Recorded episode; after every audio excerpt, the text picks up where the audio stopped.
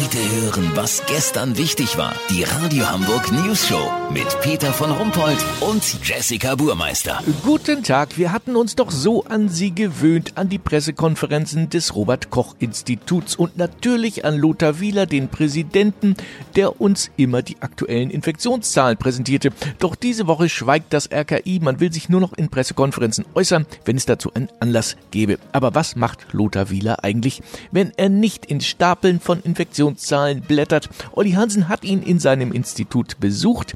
Äh, hast du ihn gefunden? Hab ich, Peter. Lothar sitzt hier in seinem Büro und bereitet offenbar eine interne Pressekonferenz vor, oder? Ja, das ist richtig, Herr Hansen. Uns wurden Stand heute Morgen sechs neue Fälle übermittelt. Davon waren drei mit Salami, zwei mit Emmentaler und einer mit Frischkäse belegt. Zurückgegangen ist die Zahl der gemeldeten Mettbrötchen. Sie geht kontinuierlich zurück.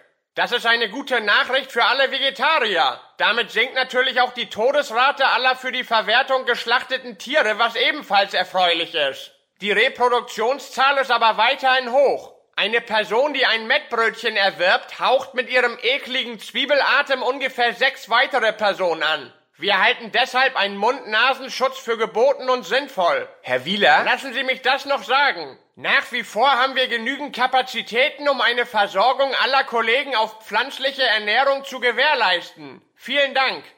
Herr Wieler, können Sie kurz erklären, was das für Zahlen sind? Wir stellen hier am RKI gerade unsere Kantine auf vegetarische Kost um. Ach so, klar. Peter, lass so machen. Bevor die hier die Mettbrötchen wegschmeißen, zieh ich mir noch ein paar für die Redaktion.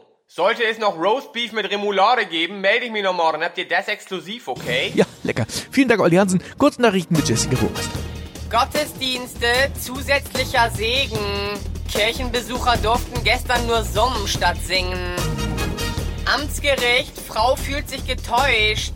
Es stimme nicht, dass nichts mehr so ist, wie es mal war. Ihr Mann nerve sie nach wie vor. Klage abgewiesen.